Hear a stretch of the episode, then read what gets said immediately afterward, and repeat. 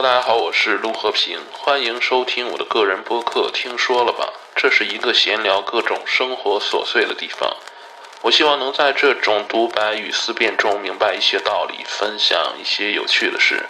节目每周更新，欢迎大家订阅，在评论区留言与我互动，我在这里等你。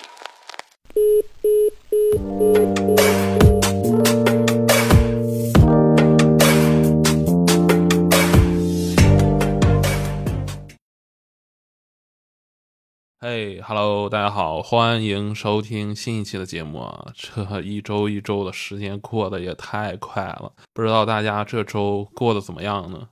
那这期节目呢，我又来跟大家分享电影了啊。在众多电影的类型当中呢，音乐电影算是一个比较有特点的类型。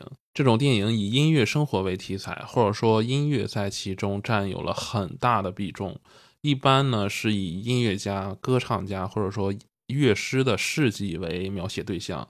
那比如《蓝色多瑙河》，比如《沉入黎明》，比如《离别曲》啊这些电影。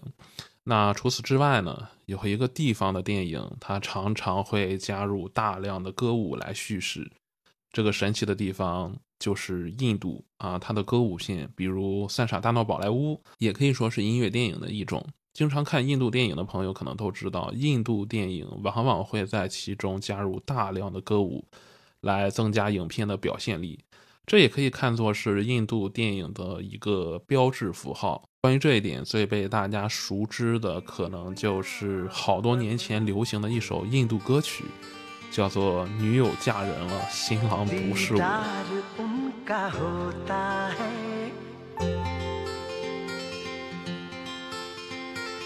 कैसे कहूँ मैं, ओ यारा, ये प्यार कैसे होता है?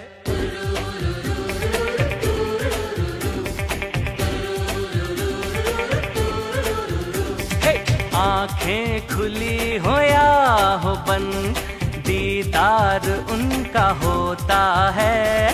आँखें खुली हो या हो बंद दीदार उनका हो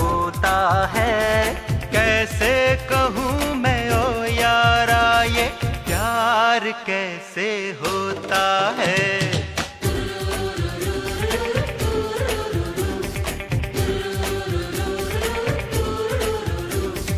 आँखें खुली हो या हो बंद, दीदार उनका होता है। कैसे कहूँ मैं, ओ यारा, ये प्यार कैसे होता है?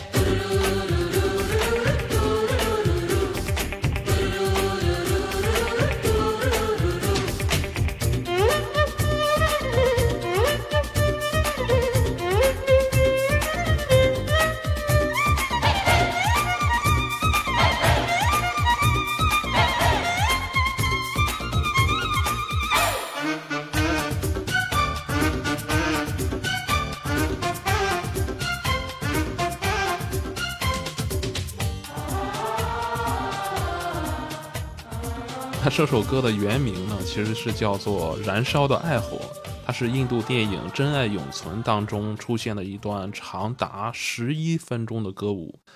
呃，但是不知道为什么在网络上就被错误的翻译为“女友嫁人了，新郎不是我”。呃，我听说印度电影有一个规定啊，是要求每部电影中必须要有歌舞啊，不知道这个规定是不是真的。很多年前，周杰伦的电影《天台爱情》呃，就有点类似印度的歌舞片啊。音乐电影最早的时候，其实是百老汇把他们歌舞团的东西给搬上了大荧幕。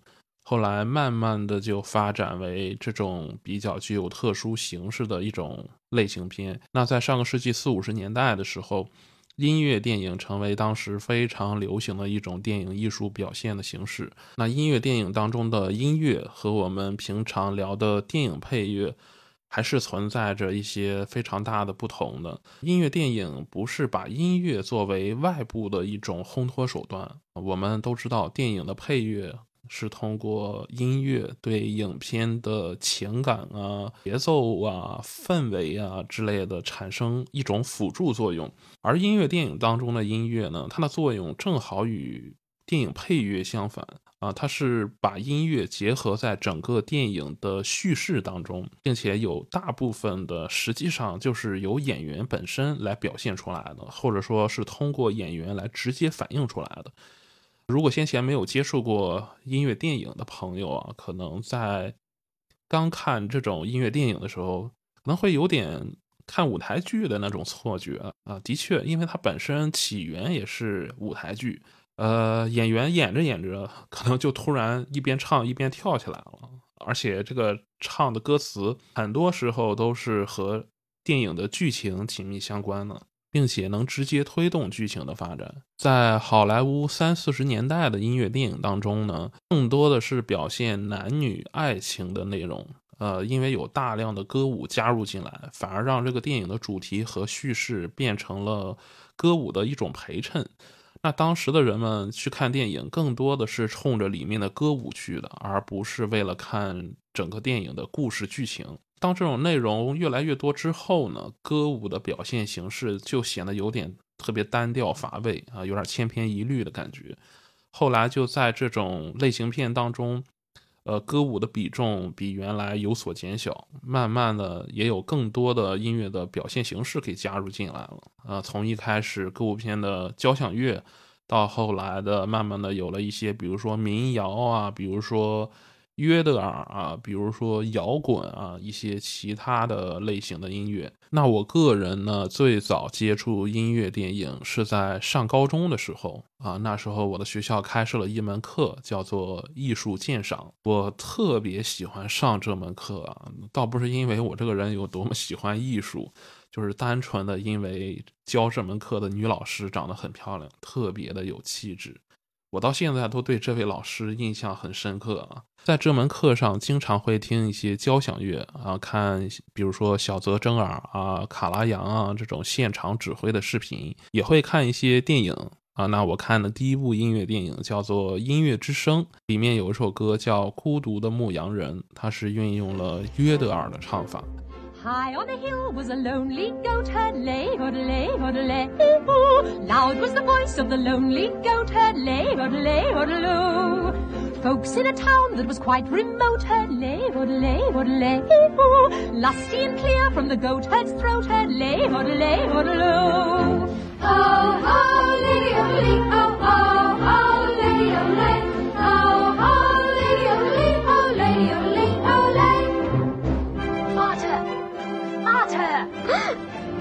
那约德尔唱法据说是源于瑞士阿尔卑斯山附近的一种特殊的唱腔啊，据说原本是当地的牧民在放羊的时候用来呼唤羊的一种口号啊，一种号子，渐渐的呢就演变成为了一种唱法。我在接触这部电影之前呢，压根儿不知道什么是约德尔唱法，那我也不知道什么是音乐电影，所以到今天我都特别感恩当时的学校能够开设这门课程。那我今天要跟大家分享的这部电影呢，它不是传统的以歌舞为主要表现形式的音乐电影，而是以摇滚乐为题材，那通过摇滚乐与整个电影的叙事相结合。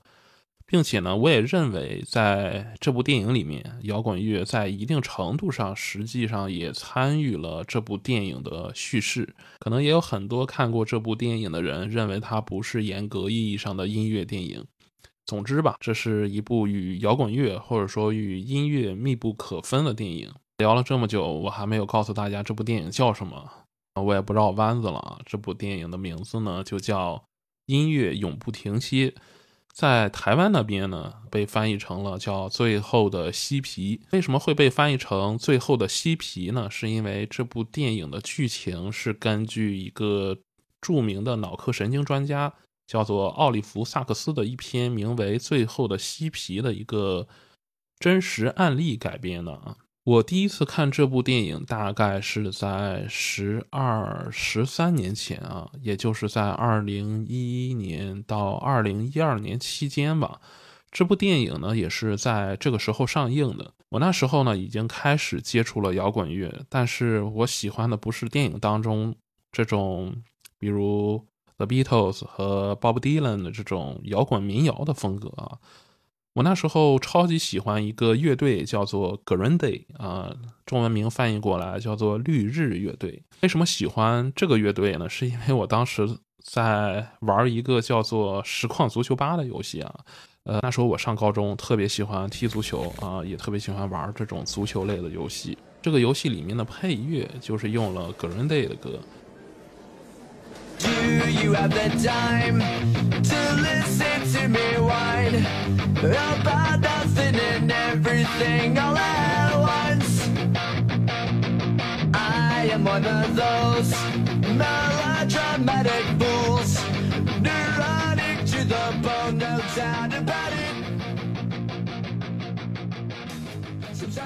那它的整体风格其实是偏朋克一些的，啊，听起来的时候，呃，要比摇滚民谣稍微嗨一些啊。那 Bob Dylan 的这种摇滚民谣的风格，我总感觉在情感程度上稍微的弱一些啊。相比之下，说的直白些呢，它就是没有朋克那么吵啊，没有那么躁得慌啊。毕竟我那时候才上高中啊，就喜欢这种特别躁动的东西。可是，即便如此呢，当我看到《音乐永不停歇》这部电影的时候，依旧特别的感动啊、其实我今天跟大家分享这部电影的理由，也并没有特殊的原因啊，呃，我也没有为了蹭热度，因为这部电影本身的热度好像也不是很高啊。我在做这部电影的介绍的时候，好像发现在网络上可以找的一些资料特别特别的少啊。我在准备这次选题的时候，其实脑子里想的特别简单啊，因为我看这部电影已经过去了十几年了，在这十几年里面，我虽然没有说再看过这部电影啊，但是我一直没有忘记这部电影的结尾。很多次呢，我在干一件与这部电影毫不相干的事情的时候啊，脑子里不知道为什么会突然的闪现出这部电影的结尾，就感觉非常的奇怪啊。那在生活中，我也很多次想跟朋友们分享这部电影，但是有些人他本身就不喜欢音乐电影这种类型，那有些人他也不喜欢摇滚乐。总之，就各种各样的原因，我感觉让这部好电影被埋没了。我今天呢，正是凭着对这部电影结尾的热爱，来向大家推荐这部电影啊。当然了，这部电影里面的音乐也非常的好听啊。总之，大家在看这部电影的时候，我相信大家应该能会收获和我一样的感动啊。这部电影的故事呢，说起来剧情并不复杂，如果用一两句话来简单的概括下来的话，是讲述的一对父子通过摇滚乐互相救赎的故事。故事的展开呢，是从一通电话开始的。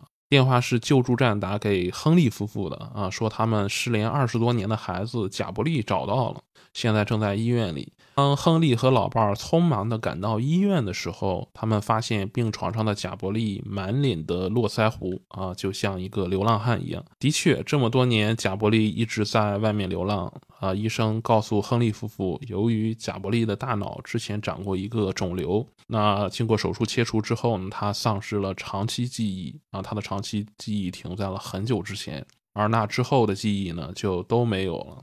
而他现在呢，因为手术的后遗症。啊，只有短期的记忆，并且有一些认知上的障碍。他只能记得近期发生过的事情，但是过不了多久就什么都忘记了。好像这种病，我们经常能在韩国的电视剧里面看到啊。那在医院疗养的过程中呢，贾伯利因为他毕竟失忆了嘛，所以周围的人也很难和他沟通。有一天呢，护理人员看到贾布利晚上不睡觉，他就把自己的随身听带到了贾布利的耳朵上。给他放了一段音乐。那不久之后呢，贾布利的病房里传来了吹号的声音。啊，医生护士都感觉非常奇怪啊，都来围观他。一个大脑受损的人居然还记得怎么吹小号，这让亨利夫妇两人好像看到了自己的儿子能恢复记忆的那么一丁点的希望啊。这个时候呢，有一个专家啊，他是专门研究这方面的一个脑科神经专家，听说了贾布利的案例，他就非常的感兴趣。他主动联系到亨利啊，说没准儿可以通过音乐的刺激来唤醒贾布利的记忆。那事情到了这里，后面我相信大家应该都能猜到啊，就是怎么找音乐、找什么样的音乐的问题了。可是不论这个专家找什么样的音乐，贾布利他都无动于衷。直到有一天，这个专家找到了甲壳虫乐队的歌曲。啊，包括这一时期的一些同类型的摇滚乐，那贾布利就会变得情绪特别的高涨，进而回忆起关于他听到那首歌的一些故事。专家通过进一步的比对呢，他将时间锁定在了1964年到1970年之间啊。只要贾伯利听到在这一时期的流行音乐，嗯，他就会回忆起当时的一些事情。但是亨利知道这件事之后呢，感觉有些不太高兴。因为当年呢，在贾伯利还小的时候，亨利一直希望贾伯利将来能在音乐上有所成就，所以他给贾伯利买了一把小号，就是之前在病房当中，贾伯利听到随身听里的音乐吹响的那一把小号啊。那我们常说，为人父母总是希望望子成龙、望女成凤。身为父亲的亨利对贾伯利的未来也是有所期许的。但是呢，他犯了一个很多父母都会犯的错误啊，他就是喜欢按照自己认定的方向去规划孩子的未来。所以贾布利长大以后呢，他喜欢上了摇滚乐，而亨利一直想让他吹小号、学交响乐那一套，这让父子二人产生了一些隔阂。所以，当专家表示贾布利对某一些时期的摇滚乐感兴趣的时候呢，亨利还是有些不开心的。因为在他的认知里，自己的儿子喜欢的那些东西都是一些不入流的东西。当这个脑科神经专家在亨利夫妇面前放起了那一时期的感恩致死乐队的歌曲的时候呢，他们回忆起了当初贾伯利离家出走的那天发生的一些事情。原来贾伯利那天邀请了亨利夫妇去观看他们乐队的演出。那亨利夫妇虽然不喜欢贾伯利搞的那些什么摇滚乐啊，但是。当他们看到自己的儿子在舞台上演出的样子时，其实也是满心欢喜的，还是感觉很骄傲的。然而这次演出呢，中间却出现了一些意外，就是因为当时呃越战爆发，美国当时有很多反战的青年参加各种的游行集会，而贾布利的这场演出正是为了反对美国对越南发动的战争举办。那这一过程当中呢，一些比较激进的年轻人就在舞台上。烧毁了一面美国国旗。亨利之前有一个哥哥，也叫贾伯利。那在二战时期呢，他牺牲了。那为了纪念他，亨利给自己的儿子也取名叫贾伯利。所以，当亨利看到自己的儿子和那些反战青年在舞台上当众烧毁自己的哥哥当年曾用生命、曾用鲜血捍卫过的国旗的时候，他觉得非常的生气啊，怒不可遏。那他回到家，将贾布利所有的音乐唱片、所有的乐器全都砸了，甚至连墙上的海报都给撕碎了。那演出完之后，回到家的贾布利一脸懵逼，就和亨利吵了起来。这里可以看出父子之间的代沟已经很深了。虽然说亨利的哥哥是因为二战战死的，但是家人们一直把他当做一种荣耀。而贾布利这一代的年轻人呢，当看到自己的朋友们，呃，自己的同龄人。参军去越南，死在越南，这让他们觉得参加这样一场战争，就好像成为别人用完就扔掉的棋子一样，很不值得。那就是因为这件事，最终导致贾伯利离家出走，再也没有回来。二十年以后呢，即便面对着自己的已经失去记忆的孩子，亨利想起这件事的时候，还是余怒未消。这成了他的一个心结。他认为。就是这些摇滚乐给贾布利灌输了一些特别不好的思想，让他变得这么反叛，导致他离家出走。所以他对专家说：“别再给贾布利放这些垃圾的摇滚乐了啊！当年就是这些垃圾的东西把自己的孩子给毁了，他可不想让这些东西再次夺走自己的儿子。”这时候呢，一直在旁边默不作声的贾布利的妈妈站了出来啊，他对亨利说：“这是你的儿子，也是我的儿子。”实际上呢，作为贾布利的母亲，这二十年来，她每一天都过得十分的煎熬啊，因为她一直在后悔当年的话，如果她能勇敢的站出来维护自己的孩子，或许贾布利就不会像今天这样的结果。所以呢，为了唤醒自己儿子失去的记忆，也是为了弥补当年他对贾伯利的亏欠，那他接下来对亨利说的那些话，让我特别的感动。他说：“为什么要纠结自己的儿子听什么音乐呢？”只要是能救回自己儿子，他听什么音乐有那么重要吗？为什么非要这么执着于是你的音乐还是他的音乐？他说：“当年你的儿子为什么会喜欢音乐？是受了谁的影响？这不是很明显吗？那你总是说你喜欢的那些音乐能够让你回忆起一些什么特别美好的事情，那你听的音乐才是音乐吗？自己儿子听的就不是音乐嘛？他也有属于他自己的回忆啊，为什么你要把自己的喜好强加在自己的儿子的身上？那这句话呢，彻底点醒了亨利。他一个人在角落痛哭流涕啊，终于意识到了这二十年来他因为自己的固执所犯下的一些错误。彻底悔悟的亨利打包了自己收藏的那些年轻的时候爱听的音乐，去了唱片店换了一些当年贾伯利爱听的那些摇滚乐。他回家一首一首的听啊，试图通过这种方式更贴近他的儿子。当亨利再次见到贾伯利的时候呢，他会主动跟贾伯利聊起这些音乐。那贾伯利呢，似乎也发生了一些改变啊。每当聊到一首他感兴趣的音乐的时候，他都能回忆起关于这首音乐的一些回忆。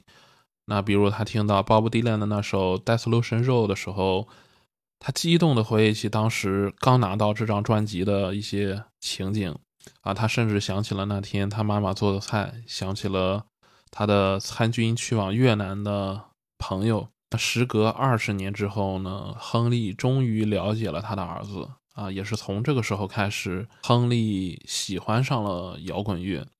那每当他听这些歌的时候呢，他就能想到自己当年有多么爱自己的儿子。那有一次呢，亨利和贾伯利在聊摇滚乐的过程中，贾伯利说他最大的遗憾是没有去听一次感恩致死乐队的演唱会。亨利知道了以后呢，就一直想完成儿子的这个心愿。但是这个时候呢，亨利突然心脏病发作啊，好在这次并不是很严重。那感恩致死演唱会的门票呢，其实已经都被抢购一空了。亨利他躺在病床上，突然得知有一个电台可以通过答题的方式抢到感恩至死乐队的演唱会的门票。最终呢，他通过好多天的恶补而来的。摇滚知识抢到了两张门票。然而，当医生得知一个心脏病随时都可能发作的病人要带着一个只有短期记忆的儿子去参加摇滚乐队的演唱会的时候，医生是极力反对的。他们都担心会出现什么意外。但是亨利却说呢，他这么多年都没有了解过自己的儿子。但是为了这次的演唱会呢，他甚至背下了所有感恩之死乐队全部专辑的歌词啊。他需要这么一场演唱会，将他的儿子给带回来。那如果错过这次机会呢？他也不知道下次还有没有这个机会。最终，亨利说服了医生，那他和贾伯利也顺利参加了演唱会。当这一切都结束的时候呢，父子两个人仍然是意犹未尽，在停车的马路边聊了很久很久。当看到儿子这么开心啊，找回二十多年父子之情的亨利，体会到了前所未有的满足。他把贾伯利送回医院，紧紧地拥抱了他，转过身之后，没有任何遗憾地离开了。电影的下一幕，贾伯利身穿一身黑色的西装，好像在医院里紧张地找什么东西。他的妈妈和一旁的脑科神经专家都不知道他在找什么，甚至连贾伯利自己也不知道在找什么。他就是隐隐约约的感觉到，好像周围少了一件他认为很重要的东西。那脑科神经专家好像意识到了什么，他走到贾伯利的身边，轻声安慰贾伯利说：“You are missing your father。”那贾伯利一脸茫然，好像不知道专家在说什么。“You are missing your father。”字幕翻译的是“你丢了你的父亲”，但是 “missing” 还有一层含义，就是思念的意思。所以在这里实际上是一个双关，他既是丢了父亲，也是贾伯利在思念他的父亲。专家出门前摘下了墙上贴着的一个便利贴啊，上面写着“爸爸明天十点会来”。那下一秒，镜头聚焦在了葬礼上，原来亨利最终还是因为心脏病发作离世了。接下来就是我在节目一开始跟大家说的，我最爱的这部电影的结尾。葬礼上有一个环节，就是放亨利生前最喜欢的音乐。当牧师拿出录音机，打开开关的时候，里面传来了感恩致死乐队在演唱会上唱的那首歌。在场的所有人都感到很意外。其实，只有短期记忆的贾伯利一开始并不知道发生了什么，他也不知道。面前的这群人在哀悼谁。直到《感恩至死》的音乐传来的时候，他突然记起了和他一起参加《感恩至死》演唱会的那个老头，也就是亨利，是他的爸爸。他再也没有爸爸了。原本面无表情的贾伯利突然哭得像个小孩子一样。电影就此结束。我为什么会喜欢这部电影的结尾呢？其实这十几年来，每当这部电影的结尾在我脑海中突然蹦出来的时候，我都感觉很奇怪，为什么呢？那直到今天，我也说不出什么确切的原因。但我隐约感觉到，编剧或者说导演在处理每个人都会面对的死亡的时候，竟然用了一种这么浪漫、这么摇滚的方式。我看过很多电影，包括文学作品当中，关于对人类终将面对的死亡这一课题，有着各种各样的解释，甚至包括宗教的一些解释。那比如村上春树在他的作品《挪威的森林》当中说，死并不是生的相反，而是生的一部分。那又比如佛教里面关于死亡、关于轮回的一些解释，我总感觉。这些像是在说空话一样，缺乏一种力量感。但是这部电影的结尾让我觉得，我真正认同了一句话，就是只要一个人活在你的记忆里，那么他就永远没有死。我相信片尾之所以用《感恩致死》乐队的歌，其实也是导演或者说编剧在告诉我们，什么是摇滚不死，什么是常怀感恩之心。那这期节目就跟大家分享到这里了，希望大家能够亲自看一下这部电影。电影当中还有一段讲述的是贾布利的爱情，那在今天的节目中我并没有展开。总之，这是一部相对冷门的好电影，绝对对得起大家生命中的两个小时。感谢大家的收听，如果喜欢我的节目，也希望大家能够积极的点赞、转发，在评论区留言与我互动。我们下次再见，拜了个拜。